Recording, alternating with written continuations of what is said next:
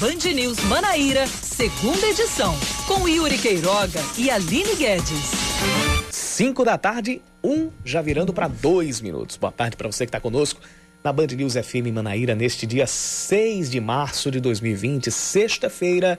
Vamos juntos, eu, Yuri Queiroga, ela, Aline Guedes e você, ouvinte, até às 6 horas da noite. Tá acabando a primeira semana cheia deste mês de março.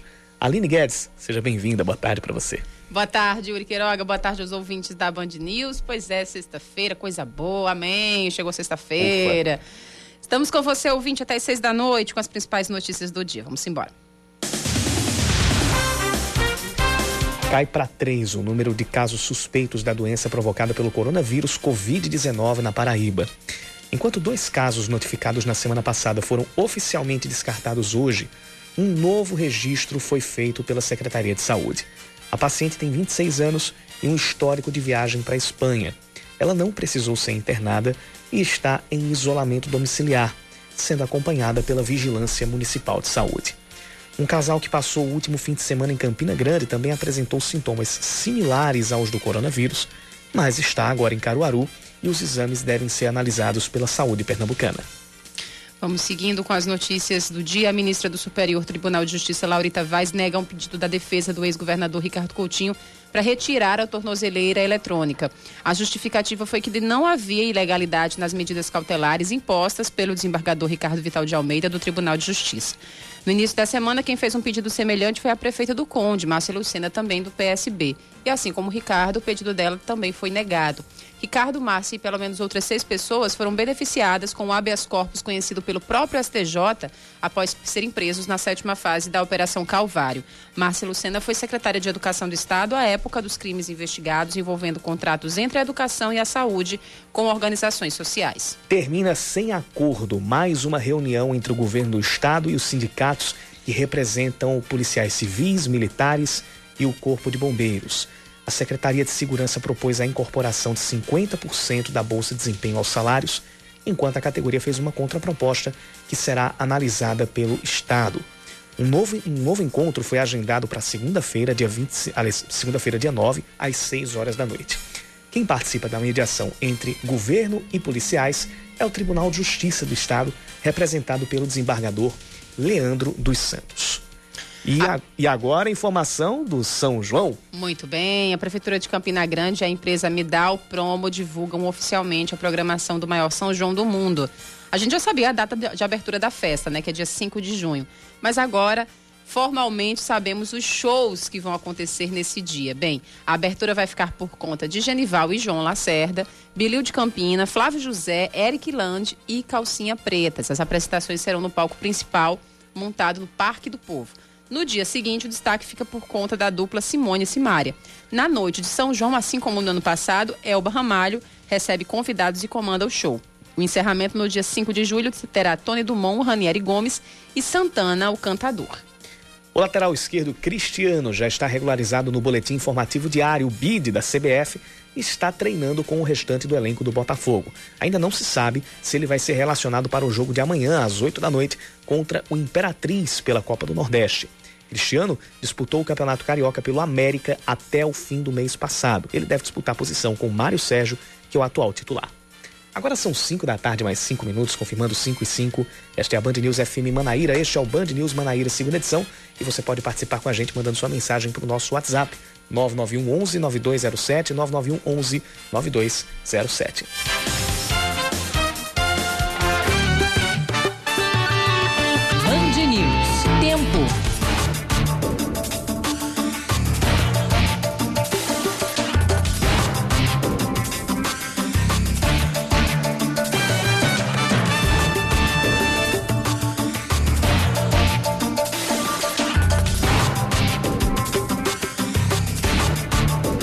Esta sexta está terminando com muitas nuvens aqui pela capital Paraíba. Muitas nuvens mesmo. Está aumentando a nebulosidade e a gente tem possibilidade de pancadas de chuva para as próximas horas aqui na capital. Nesse momento, os termômetros estão marcando 29 graus, a máxima hoje já foi de 33 e a mínima deve ficar na marca dos 25 graus. Bem, Campina Grande nessa sexta-feira. O pessoal de Campina está passando muito calor, viu? Sol bem forte. Nesse momento os termômetros marcam 28 graus. A máxima chegou aos 33 hoje. Bem, a mínima é, deve chegar aos 24 apenas durante a noite. E há sim possibilidade de chuva na noite de hoje. 24 graus lá em Campina Grande, dá para dizer que é uma noite bem daquelas quentes, pois né? Pois é, porque geralmente a gente sabe que cai para bem menos, né, nos demais meses, exceto verão, lá em Campina. E sempre a média está sendo durante o dia acima de 30 e agora está caindo bem menos, né, chegando a 25, 24 durante a noite.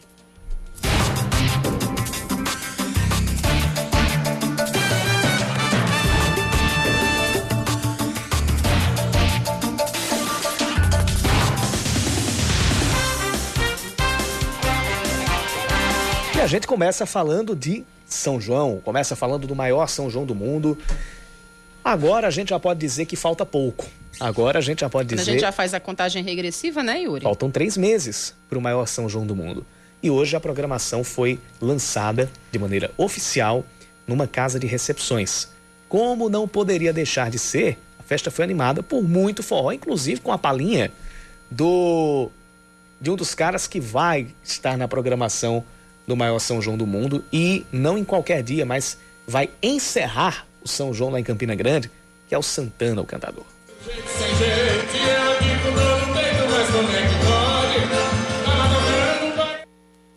A edição vai ser a última com a gestão de Romero Rodrigues à frente da Prefeitura de Campina Grande. Ele participou da entrevista coletiva e também falou a respeito dessa edição da festa a cidade toda se envolve nesse evento e ganha, claro, a nossa cultura, que é projetada nacional e internacionalmente. São João é Campina Grande, é o maior São João do mundo.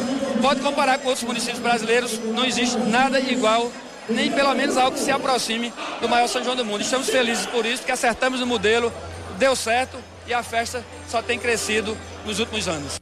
Várias pessoas vão ser homenageadas durante o evento. Espaços no Parque do Povo vão receber os nomes de Ronaldo Cunha Lima, professora Lenira Rita, Antônio Jatobá e Gabriel Diniz. O palco principal vai ter o nome do cantor que faleceu no ano passado, vítima de um acidente aéreo, e uma casa com peças do artista vai ser montada no Parque do Povo.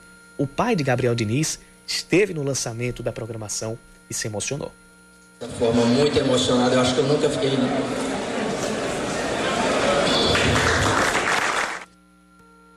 A programação completa foi apresentada durante um vídeo. A abertura no dia 5 de junho vai ter Flávio José, Genival e João Lacerda, Bilinho de Campina, Eric Land e ainda Calcinha Preta.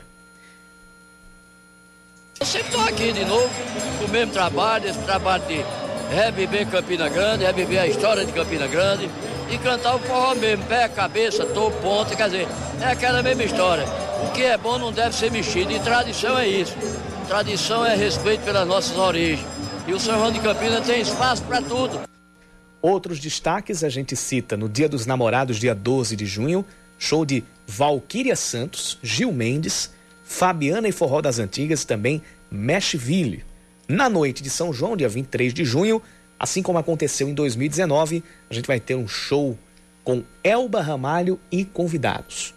Vai ser um grande show com a Elba Ramalho, trazendo também outros grandes nomes do forró e da cultura popular nordestina e principalmente paraibana. No dia de São João, dia 24 de junho, vai ter Rafa Melo, Os Parazim, Douglas Pegador e também Tom Oliveira. Já na noite de São Pedro, dia 28 de junho, quem vai se apresentar lá é a musa Priscila Sena, estará no palco do maior São João do Bregão. mundo. Bregão? Exatamente, em pleno São João, o Bregão de Priscila Sena, que fez o Marco Zero de Recife cantar a plenos pulmões e a capela numa véspera de sábado de Zé Pereira. Pois é, é. História, histórico, né? A Priscila Sena, que, que para muitos zerou o brega com esse, com esse, com esse show lá no Marco Zero, esse, nesse carnaval, né? Vai estar lá em Campina Grande, junto com o Bonde do Brasil, Forró Campina e Forró do Nosso Jeito. E no encerramento, a gente vai ter Tony Dumont, Ranieri Gomes e, como eu falei no início da reportagem, Santana, o cantador, que falou sobre a responsabilidade de participar do fechamento dessa festa. Eu acho que a responsabilidade de fechar é maior do que de abrir. Porque já é fim de festa, né?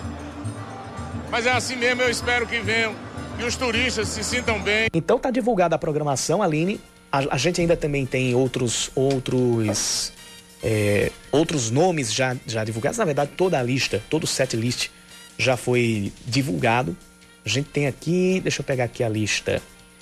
É, pronto, no sábado, o primeiro sábado do São João, que vai ser o dia 6 de junho, a gente vai ter o show de Simone Simaria, além de Capilé, JM Puxado e Tinho Lima.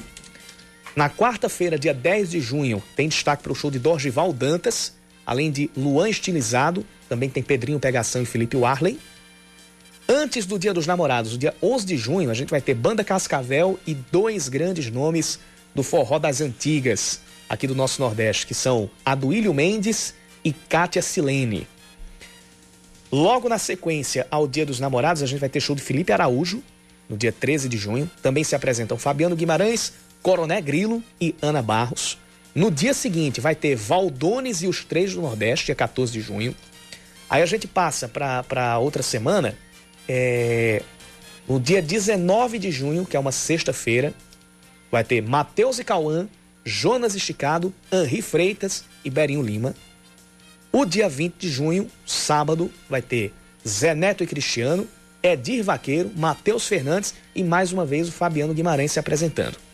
No dia 21 de junho, dois nomes bem. Dois nomes com muita história. Aqui, a banda Brasas do Forró e o cantor Acisão estarão lá no palco principal, no Parque do Povo. É... Dia 25 de junho, logo após o dia de São João, Eliane, a rainha do forró, Alexandre Tan e Gitana Pimentel estarão no palco. Dia 26 de junho, quem gosta de, de, de, de sertanejão vai se esbaldar, porque é dia de Nayara Azevedo e Gustavo Mioto. Dia 26 de junho, que é uma sexta-feira. Também vai ter Ramon Schneider e Garota Sertaneja nesse mesmo dia. No dia 27 de junho, sábado, é, a gente vai ter Henrique Juliano, Johannes e os Gonzagas, além de César e Arthur e Coco Seco. Aí a gente vai ter no dia 2 de julho Cavaleiros do Forró é, se apresentando lá na, na, no Parque do Povo. No dia 3, que é a sexta-feira, vai ter shows de Banda Palov, Saia Rodada e Márcia Felipe. E no dia 4 de, junho, de julho vai ter GG Bismarck, Luca Bess e Wesley Safadão. E na, no dia 5 de julho, que é o domingo, encerrando o maior São João do mundo, a gente vai ter o show aí do, do, do Santana, o cantador, com o Ranieri Gomes e também o Tony Dumont.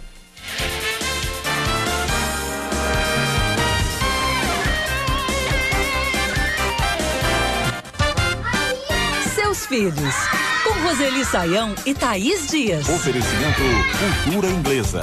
Uma escolha para toda a vida.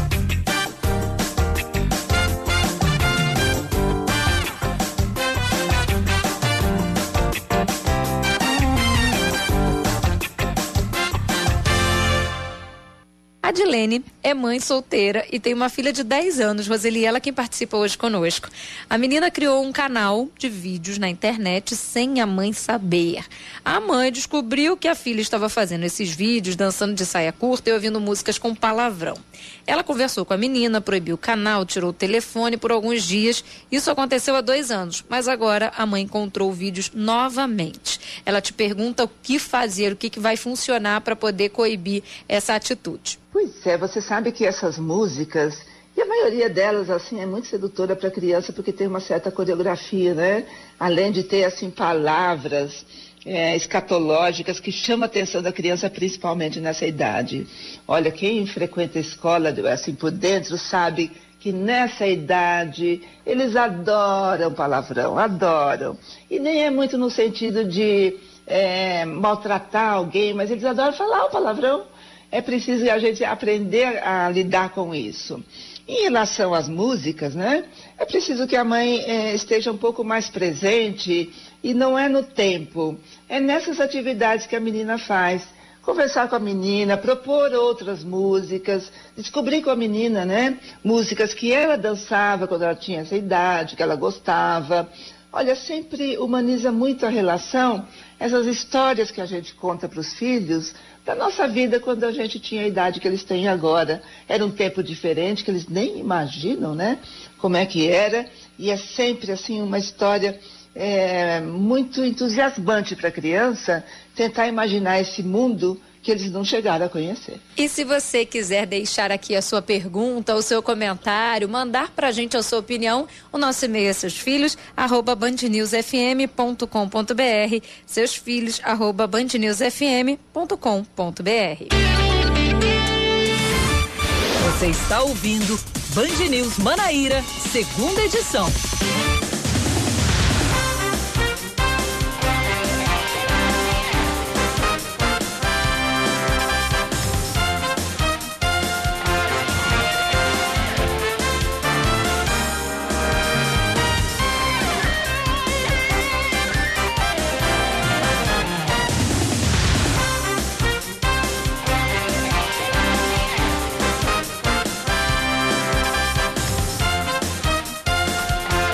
Tarde, 21 minutos aqui em João Pessoa. Estamos de volta à segunda edição. O prefeito da cidade, Luciano Cartacho, visita as obras de enrocamento da base da Falésia do Cabo Branco. A agenda foi cumprida hoje pela manhã, por volta das seis e meia, quando a maré estava baixa. Geralmente as obras andam mais. Ele postou nas redes sociais falando sobre a visita e considerando que esta é a primeira obra concreta para conter a erosão da barreira.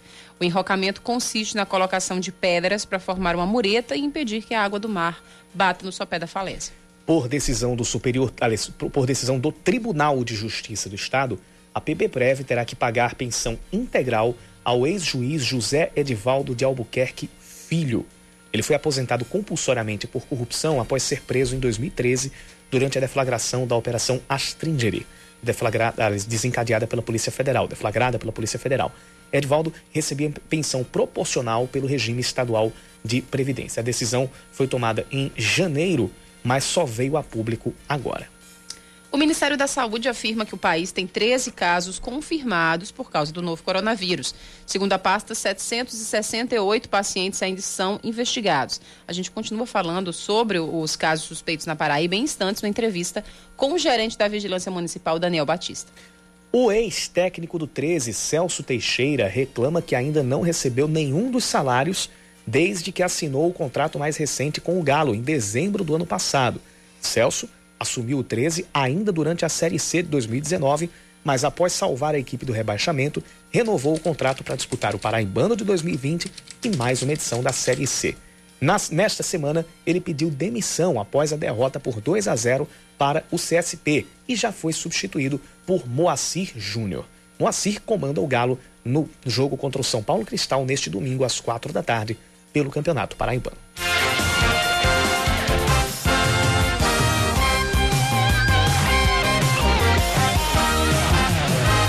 São 5h24, a gente continua falando sobre o coronavírus, sobre a prevenção e a vigilância a possíveis casos.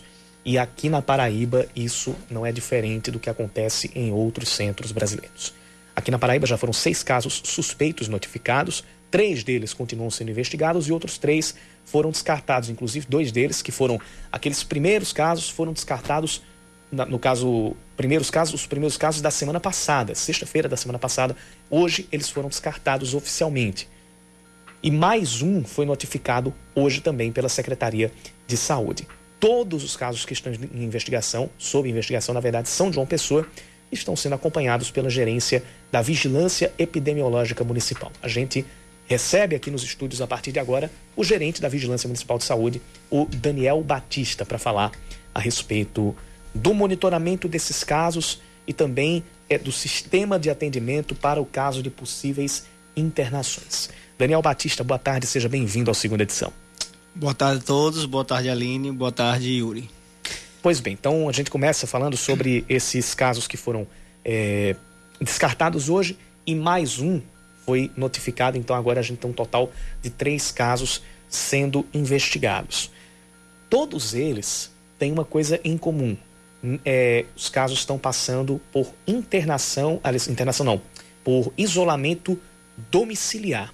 Como é que, como é que acontece esse monitoramento, já que os casos, eles, pelo menos esses que foram registrados até agora, eles não necessitaram de internação, ou internação pelo menos por um período mais prolongado? Certo. É importante saber o seguinte, uma pessoa ele tem um fluxo de com crise ou sem crise financeira, as pessoas viajam muito. Em cerca de um ano você tem mais ou menos 8 mil pessoas procurando serviço nosso para fazer vacina febre amarela, que vão viajar internacional, fora as pessoas já têm vacina não procuram. Então são muitas pessoas viajando, esse período de janeiro e fevereiro é propício para as férias, principalmente quem vai para o hemisfério norte, um período está frio é, você tem um choque térmico né, entre João Pessoa e o norte, e você tem uma mudança de temperatura, clima e pressão. Então isso favorece que algumas pessoas, quando retornam, acabam retornando doente. Frente a esse cenário todo do coronavírus, é, em nível internacional, a vigilância epidemiológica é um pouco mais atenta, diante do cenário posto nacionalmente, e casos que atendem o critério de suspeitos, são pessoas que devem ter viajado para alguma área com transmissão, e a equipe do Serviço de Saúde, seja público ou privado, identifica que é um caso provável, comunica a vigilância epidemiológica, a gente vai até a clínica, seja ele público ou privado, ou vai até o domicílio quando não precisa ficar interno. Felizmente, todos os cinco casos que foram estão sendo acompanhados ou já foram descartados, é, exceto um, precisou ficar interno. Então, é, é, o grande volume de pessoas, a espera que vão chegar em João Pessoa, vão ficar doentes, podem ter pessoas assintomáticas. Essas pessoas assintomáticas, infelizmente, também transmitem. É, a gente tem um caso desse já no Brasil confirmado. E essas pessoas, se apresentar alguns sinais e sintomas, procuram o serviço de saúde, em conjunto com a vigilância epidemiológica, decide que é caso suspeito, gente faz a coleta de material biológico e caminha para Evandro Chagas no Pará. Então, as amostras saem no dia seguinte, segue um fluxo nacional. É, são dois laboratórios maior volume, um no Pará e o Adolfo Lutz estão fazendo esses exames. Ele gera em média, leve média de 72 horas, um pouco mais do que isso, a partir do momento que chega lá para sair o resultado. A gente já teve descarte desses casos, os últimos da sexta-feira. Foi um caso positivo para rinovírus. As pessoas não conhecem rinovírus. É, muito vírus é H1N1, H3N2, influenza tipo B. Mas o rinovírus é um vírus que praticamente 50% das pessoas que têm uma gripe eles vão estar infectados por rinovírus. Não foi diferente com esses três casos. Eles podem ter sido infectados durante o voo, podem ter sido infectados durante a estadia no país que estiveram passando. Os primeiros foram pela França, os vão para a Inglaterra, França, Suíça. Na verdade, quase todos os países da Europa agora estão em alerta com essa situação. Então a gente permanece em alerta. Então as pessoas que vão para a residência, a gente julga não necessário estar interno, são quadros estáveis, tudo isso. Aquela gripe que a gente chama de gripe comum, para popularmente falando, eles são acompanhados pela família e pela vigilância epidemiológica. Então, diariamente, a gente tem contato com essas famílias para saber como é que eles estão, evoluindo, se alguma pessoa apresentou outros sinais sintomas da família. E, na verdade, assim, a estratégia de isolamento ou quarentena, ela não é uma estratégia que funciona muito bem hoje. O mundo é globalizado, as pessoas circulam muito, é uma prova de que isso no, na China a gente não conseguiu controlar é, é, esses casos que chegassem a outros países. O que a gente recomenda é que ela tenha um isolamento voluntário domiciliar. Ela evite receber visitas, evitem ir desnecessariamente em farmácia, shopping, farmá é, cinema e fiquem na sua residência até que saia o resultado. Se esse resultado positivo para outro vírus, que não seja coronavírus, ela, em tese, ela está liberada, vamos dizer assim, para voltar à sua rotina normal. Então a vigilância acompanha esses casos, esses casos que receberam os resultados hoje já seguem uma vida normal. Sendo confirmado para coronavírus, a gente mantém a investigação para saber se outros casos secundários aconteceram, como foram os casos de São Paulo. Um senhor de 61 anos, foi um caso positivo, voltou da Itália, e apareceu outros casos porque durante a, a chegada dele no Brasil ele fez uma confraternização. Então apareceram dois casos secundários. Que ideia, né? É, Viu mais familiares do que eu vi no Natal. É, o que é importante é que todas as pessoas, talvez as pessoas lembrem muito bem do H1N1 da gripe suína. Sim. É, aquele momento a gente tinha um mundo globalizado, mas não tão como hoje, as pessoas viajavam bem menos do que hoje. As pessoas viajam mais, o tempo de viagem é mais curto, o deslocamento às vezes é maior e eles conseguem mais distantes. E essa situação a gente traz outros vírus. O H1N1 aconteceu aqui em João Pessoa também, como qualquer outra cidade do Nordeste, e acabou sendo um pouco inesperado o volume desses casos é, chegando aqui na capital ou no Nordeste. Para o coronavírus, quando já sabia dessa situação, a Vigilância Nacional se preparou. A gente sabe que vai chegar casos, é inevitável nós termos casos positivos de João Pessoa, mas a necessidade é que assim que a gente tem um caso positivo, os outros casos que aconteçam, que sejam graves, evitem o óbito. Então vai ser mais ou menos o que aconteceu com a influenza humana H1N1. A gente vai ter depois uns vírus circulando naturalmente no território paraibano. A gente, é, essas pessoas, desde que existe o protocolo, deve ter ido viajar para fora do país. É um vírus que vai ter uma sazonalidade. Assim como acontece o vírus do H1N1, metapneumovírus, para é, rinovírus, etc. Tem um período que ele acontece em maior volume, assim como o dengue e outras doenças, e tem um período que acontece menor. Então, assim, não precisa a população estar tá indo à farmácia comprar máscara. É, tem que saber que isso vai ser natural, vai acontecer. Essa situação aqui em João Pessoa chegar. A vigilância, a gente precisa da parceria de todos os médicos do serviço público privado, serviço público uhum. e, e outros serviços, que diante um caso suspeito, comunique a nossa vigilância epidemiológica para a gente chegar a um denominador comum se esse caso vai ser um caso descartado ou vai ser um caso monitorado. Uhum. A gente precisa, pelo menos, identificar quem são os primeiros casos positivos de uma pessoa. E aí depois a gente toma outras medidas de controle. Importante que ninguém precisa correr na farmácia para usar máscara, ninguém precisa deixar de sair de casa é, por conta dessa situação coronavírus os cuidados do coronavírus são os mesmos cuidados para outras doenças de transmissão respiratória, como pois é. sarampo, o H1N1, H3N2, a gripe. A gente perdeu muito esse hábito de higienizar as mãos. Então é um vírus que você, por transmissão por gotícula, ele tá uma pessoa tem que estar muito próxima da outra. É um vírus que naturalmente não se dispersa no ar, a ser que você tenha nebulização, outras situações. Mas é um vírus que até então é pouco ainda conhecido da forma de transmissão dele. A gente sabe que geralmente esses sintomas podem aparecer até 14 dias. Por isso que a recomendação do Ministério da Saúde é que pessoas que vêm da área de transmissão, se dentro dos primeiros 14 dias apresentar algum sinal e sintoma, procure um serviço de saúde e informe ao médico a classificação de risco que veio de uma área do exterior, do, do exterior, Europa, Ásia, Sul Asiático, Estados Unidos, Canadá, etc. Daniel, era justamente isso que, eu, que a gente iria lhe perguntar, né, sobre essa preocupação exacerbada das pessoas, né? Muita gente já comprando. Eu, no, no, no, trabalho, não necessariamente, não aqui na Band News, mas em outro trabalho, tinha uma pessoa que estava trabalhando de máscara, já com medo, com pânico, né, de, de pegar o, o, coronavírus, mesmo sem nenhum caso confirmado aqui. A gente já sabe que tem que lavar as mãos, que temos que re reforçar esse hábito, relembrar esse hábito, mas você bem que frisou. Usar máscara só quem está doente, quem quer se proteger do vírus. E outra coisa é se essa preocupação é, da população, se esse medo que as pessoas sentem realmente tem uma fundamentação por não saber do poder de contágio? Ou é medo do desconhecido, porque ainda é muito novo? É, é, as pessoas têm que entender que as pessoas chegam para mim e falam assim, Daniel, mas na China já morreram mais de duas, três mil pessoas, a Itália está com cento e poucos óbitos, dois mil casos notificados. Acontece que cada país ele tem um, um, um tempo e clima de comportamento e cada país tem uma densidade demográfica diferente. A China é uma das maiores populações do mundo, a densidade demográfica, uma população muito idosa, as pessoas naturalmente já tem algumas doenças dos aparelhos circulatório e respiratório por conta da poluição e deixa as pessoas mais vulneráveis. Quando é algo desconhecido e a comunidade científica, os serviços de saúde, os profissionais de saúde desconhecem, acaba que esses casos que acometem, eles que agravam, vão a óbito. Uhum. É. E esse não cuidado e desconhecimento do vírus provoca muito pânico. Infelizmente, essa questão de notícias falsas circulando na internet, pessoas dizendo que João Pessoa tem caso confirmado, que vai numa clínica e a clínica já confirmou, isso não é verdade. A Secretaria de Saúde tenta orientar todos os profissionais de saúde para, na medida do possível, tentar disseminar a informação. O Ministério da Saúde, no seu perfil de Instagram, Facebook, tem é, informações que são informações oficiais e a população pode buscar esses perfis para ter mais informações. A, o medo da população é do evento que aconteceu da H1N1. Então, o H1N1 ele atingiu mais de 720 milhões de pessoas no mundo, tem mais casos do que o coronavírus. É, a taxa de letalidade do coronavírus na China é 2,2. Pode ser que é 2,2, ou seja, a cada 100 pessoas que ficam doentes, 2,2 pessoas, rendendo para 2 ou 3, vão a óbito. Isso é uma situação que é na China. Pode ser que no Brasil a taxa de letalidade seja bem menor. Porque você tem um, uma população, em tese, mais sadia, uma população menos idosa ainda, é, que não a primeira causa de morte não é aparelho é, respiratório. Então, o conhecimento científico já está mais difundido e os profissionais de sistema de vigilância estão mais atentos.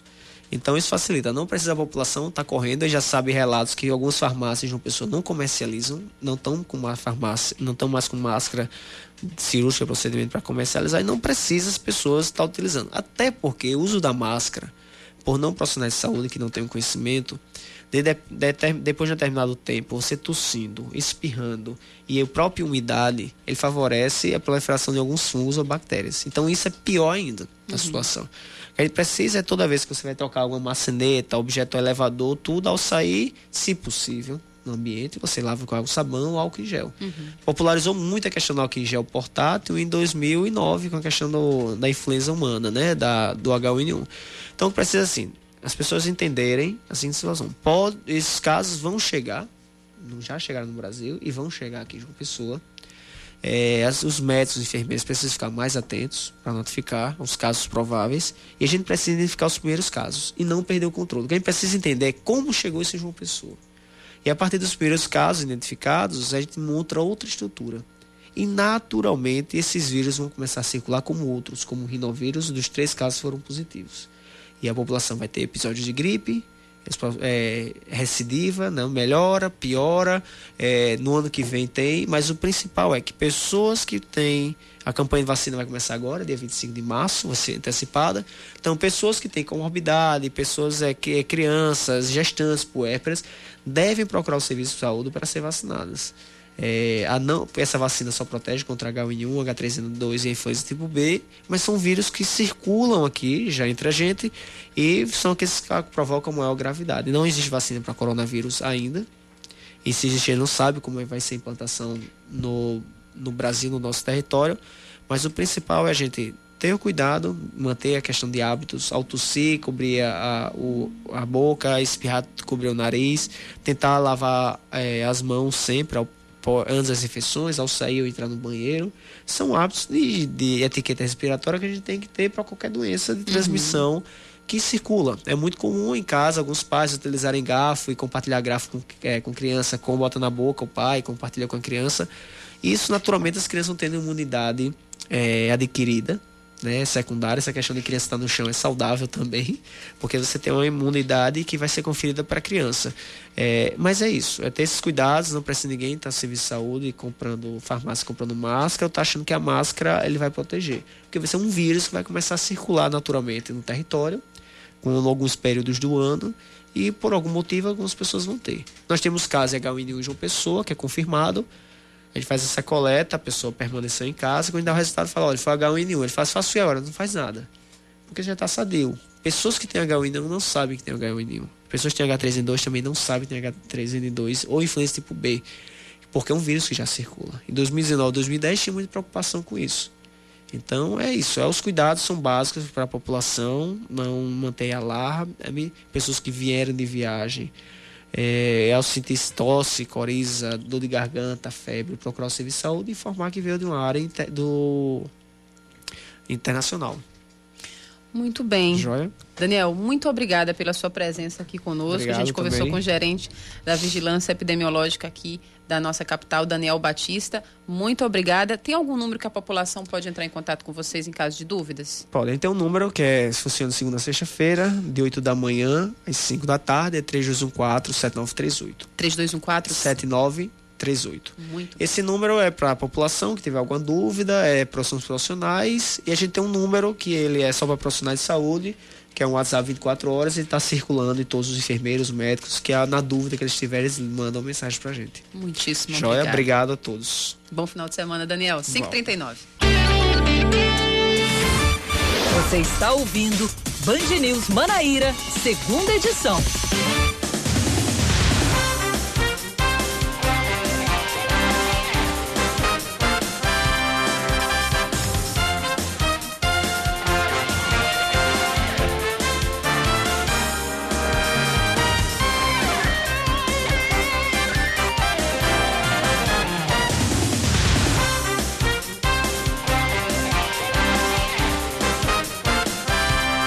5 horas 42 minutos. A Câmara de Vereadores de Bahia deve começar a analisar na semana que vem o pedido para intervenção na Prefeitura por parte do Tribunal de Contas do Estado. Ontem, o Procurador-Geral Fábio Andrade deu um alerta de que, pode, de que qualquer chamada de intervenção no Poder Executivo precisa passar pelo Poder Legislativo.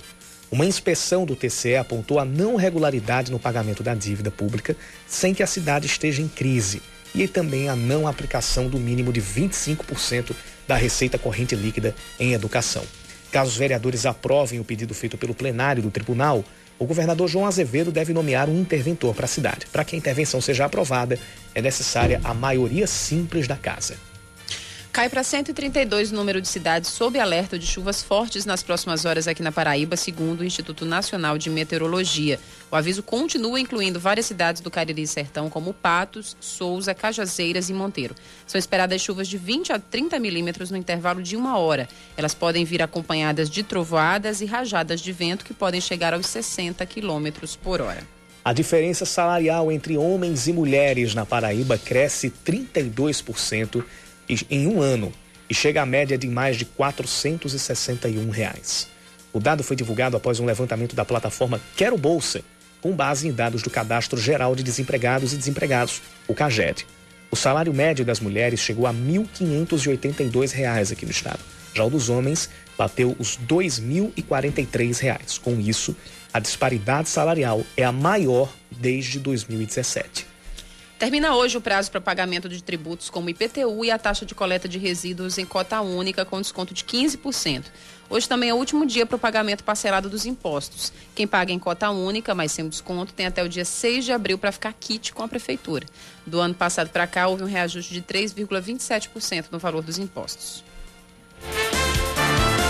Em destaque no esporte, amanhã começa, continua mais uma rodada da Copa do Nordeste.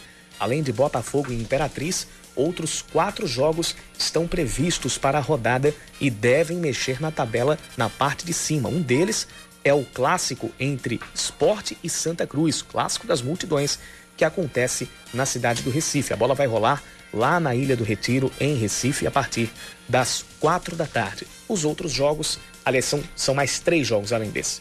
Os outros jogos são Bahia e Confiança, também às quatro da tarde, e Fortaleza e CSA às seis da noite. Bahia e Confiança e Fortaleza CSA são jogos que interessam diretamente ao Botafogo, que joga às oito da noite contra o Imperatriz.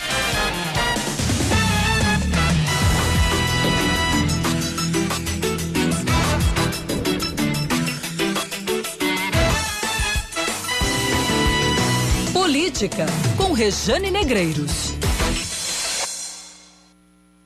Domingo, 8 de março, Dia Internacional da Mulher.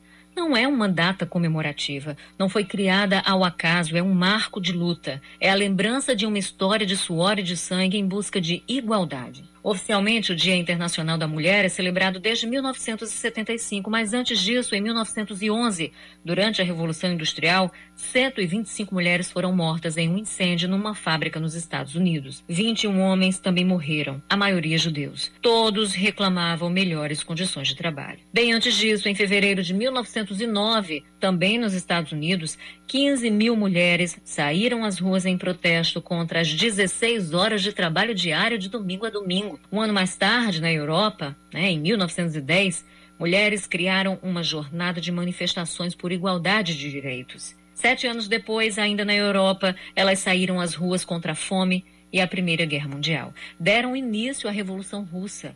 Ali surgia a celebração da mulher heróica e trabalhadora. Não há fraqueza nisso. Há muita força que insiste, persiste resiste um século depois. Por causa delas, lá atrás, hoje nós votamos, estudamos, chegamos às universidades, somos maioria nas universidades, muito embora tenhamos mais dificuldades de arrumar emprego e de ser devidamente remunerada por isso. Dados do IBGE de 2019, portanto bem recentes, mostram que nós, mulheres, recebemos, em média, 20,5% a mais que homens que desempenham a mesma função. Nós também chegamos à política, apesar de termos que brigar por cota de gênero para conseguirmos ser vistas por partidos, para alcançar representatividade nas urnas. Bem, as lutas seguem por melhores oportunidades e também por respeito. Muito se fala em Primavera Feminina, um movimento político que se agiganta diante da necessidade de mostrar que é preciso garantir oportunidades iguais, salários iguais, direitos iguais. Primavera Feminina, inclusive, faz uma referência à Primavera Árabe. Ainda somos poucas no legislativo, é verdade, quase nenhuma no executivo, também é verdade, mas o importante é avançar. É fazer com que todos compreendam que combater a violência contra a mulher e aumentar a sua participação nos espaços de poder, aumentar a representatividade feminina, é lutar contra o atraso e pelo fortalecimento da democracia.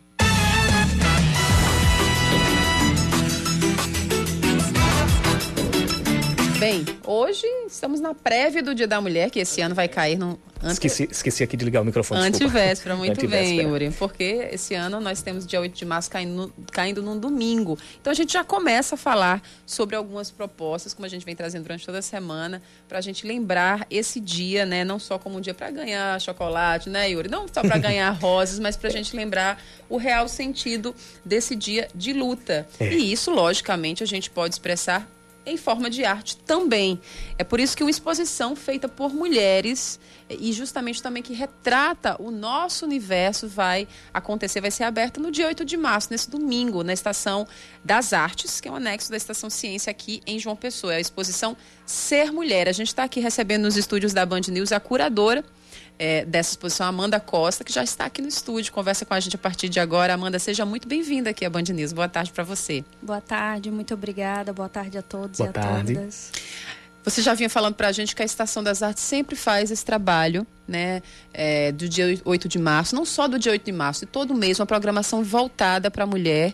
E esse ano vocês estarão com essa exposição feita por mulheres, para mulheres, não só para mulheres, Sim, né, claro. mas para todo mundo, para é, conhecer um pouco de, do nosso universo. O que é que vai ser retratado nessas, nessas, nessas fotografias, artes plásticas, enfim, todos os trabalhos que serão expostos?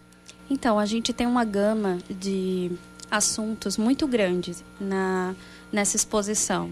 Nós estamos com nove mulheres, né, nove artistas. Nós temos é, três fotógrafas, nós temos duas artistas plásticas, três, na verdade, três artistas plásticas. E temos uma cineasta também, temos uma escritora, e a gente tá, a gente fez uma costura de todos os temas que elas foram trazendo na curadoria, foi a curadoria foi analisando essas obras, essas propostas, esses projetos, e aí a gente foi fazendo uma costura quase que cronológica de como é ser mulher, né, na nossa sociedade hoje em dia. A gente foi fazendo essa reflexão e aí a gente começa tratando da sexualidade da mulher através das obras de Geórgia. Depois a gente vai repensar a questão do nascer através das fotografias da doula é, Ana Amélia.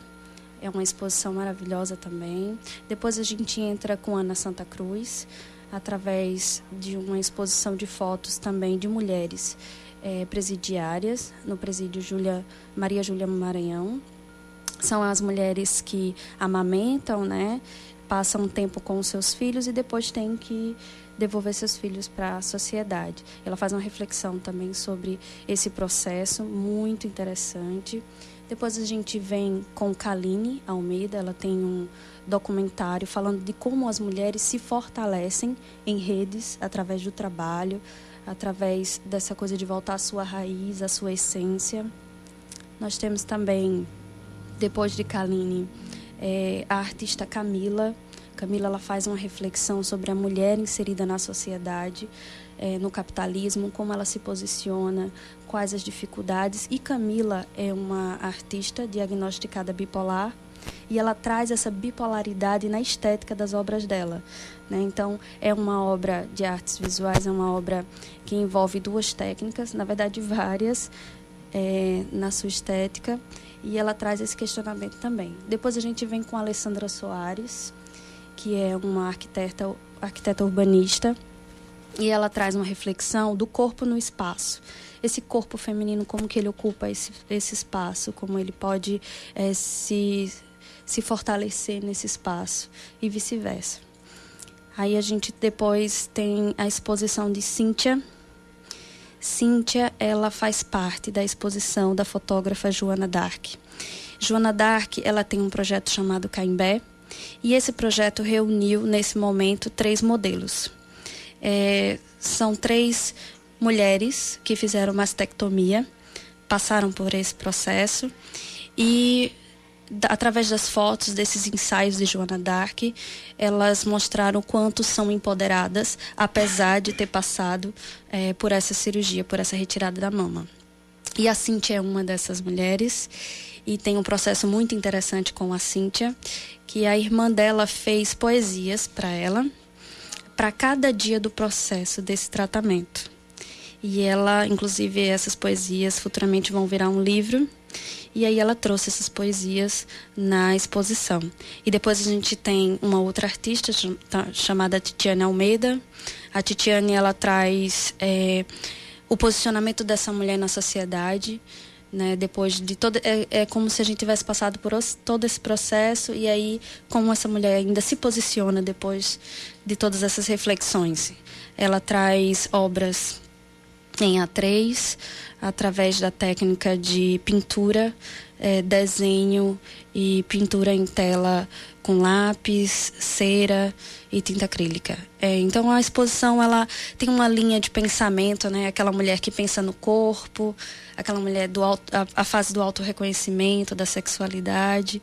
Depois a gente vai para o gerar, né? O parir, essa nova forma da gente pensar em partos, em como passar por esse processo, na mulher que erra e que pensa no seu erro, né? Através dessa gestação desse filho.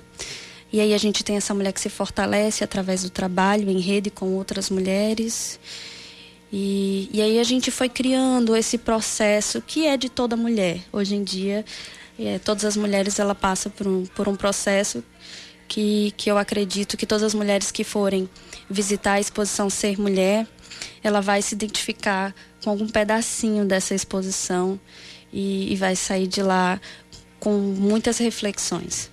Só de você falar, eu já fiquei extremamente curiosa, né, para ver, para ter essa sensação, né, essa experiência sensorial que acredito que deva provocar, né, de você saber que muitas daquelas artistas, elas não estão criando arte pela arte, não estão criando um produto, mas elas estão reproduzindo algo que vivenciaram, né, que participaram, seja protagonistas ou assistindo aquilo, né, ou como coadjuvantes, ou enfim, flagraram algo, seja pela fotografia ou estão reproduzindo em, em uma pintura ou num desenho.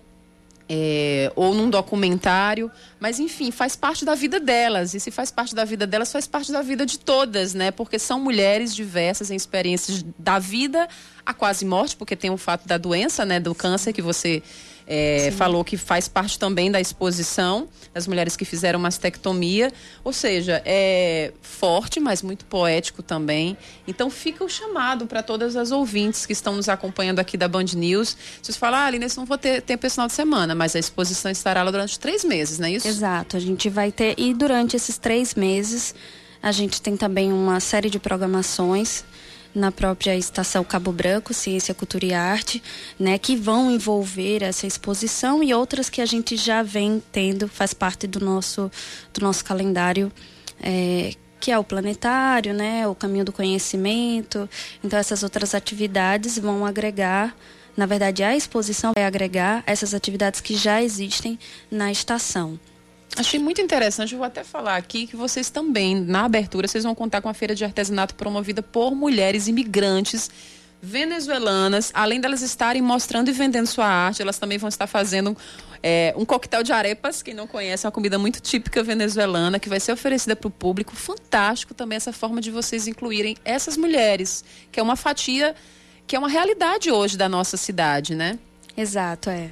é as mulheres venezuelanas, elas estão na condição de imigrantes aqui na cidade de João Pessoa, vieram através do processo de interiorização, passaram um tempo na, na aldeia Infantis SOS, né?